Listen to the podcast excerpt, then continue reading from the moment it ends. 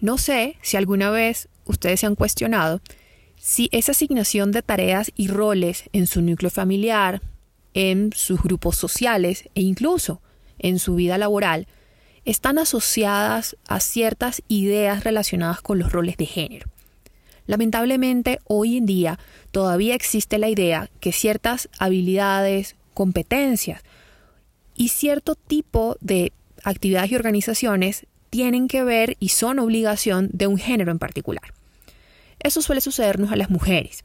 Con frecuencia se nos asignan actividades y tareas adicionales asociadas al hecho de ser mujer, especialmente en nuestro entorno familiar, donde se nos da la obligación o se nos cree que estamos obligadas a velar por la supervivencia de todo el núcleo familiar, e incluso esa falsa relación entre amor y sacrificio.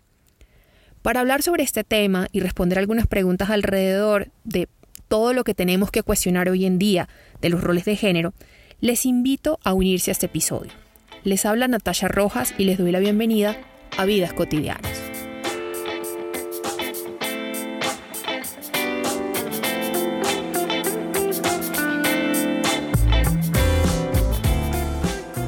En nuestro primer episodio estaremos hablando sobre los roles particulares que han asumido las mujeres como formas de sobrevivencia particularmente en cuanto al derecho a la alimentación y cómo éste nos ha afectado. Para ello es fundamental empezar a hablar de lo que es el derecho a la alimentación. Al menos en el papel se define como una condición mínima que nos deben asegurar los estados a todas las personas, sin ningún tipo de excepción, y que además debe ser de forma suficiente, accesible, estable, saludable y libre. Pero la realidad es otra. De acuerdo con la FAO, para el año 2020, un número cada vez mayor de personas ha tenido que reducir la cantidad y la calidad de los alimentos que consume. Escuchen esto. Cerca de 690 millones de personas en el mundo padecen de hambre.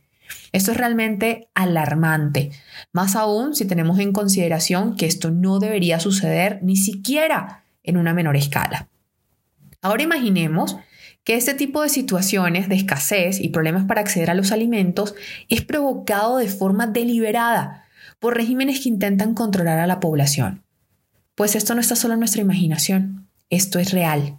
Sucedió en la Unión Soviética y ahora está pasando en países como Cuba y Venezuela, en donde los regímenes controlan la disposición de la comida, la cantidad, la calidad, la frecuencia e incluso la forma de acceso con lo cual logra que la población se encargue durante buena parte de su día a buscar y organizar sus actividades alrededor de la compra de comida.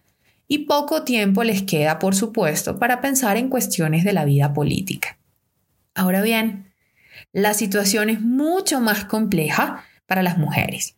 Esto producto de la asignación de roles a nivel social y a nivel familiar, especialmente con aquellos temas que se llaman esas actividades de cuidado, somos quienes muchas veces asumimos buena parte de la carga y de la responsabilidad de atención de las familias.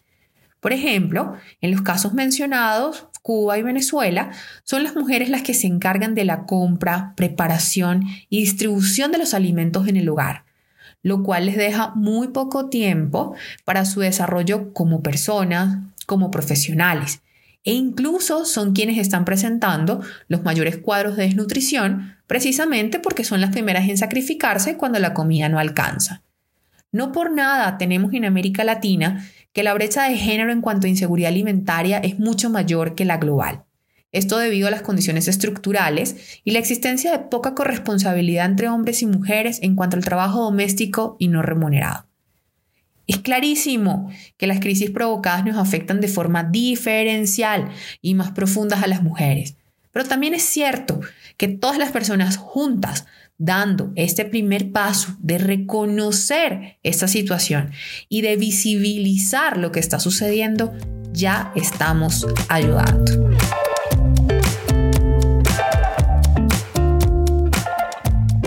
Queridos y queridas cotidianas, llegando al final de este episodio, queremos dejarles el dato cotidiano de la semana. Todos los seres humanos nacen libres e iguales con dignidad y derechos.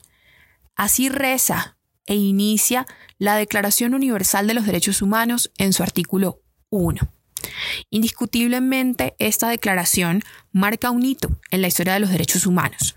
Proclamada por la Asamblea General de las Naciones Unidas el 10 de diciembre de 1948, se crea como un ideal común para todos los pueblos.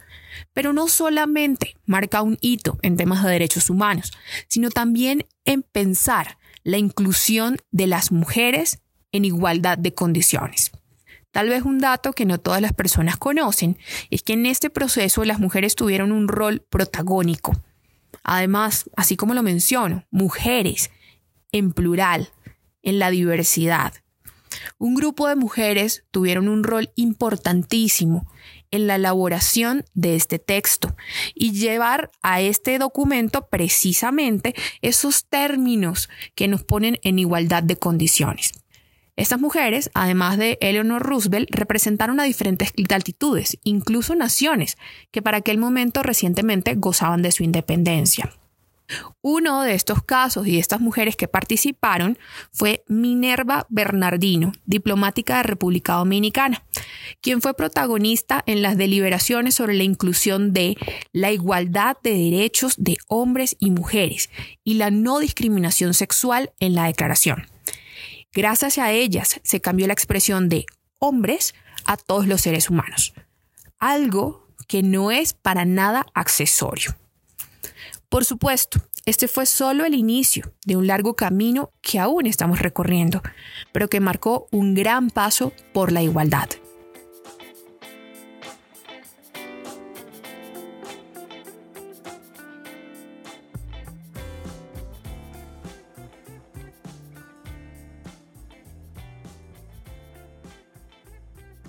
Vidas Cotidianas, un espacio de Food Monitor Program, producido por María José Almanza.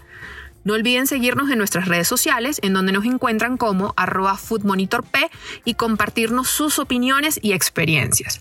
Les habló Natasha Rojas. Gracias por acompañarnos.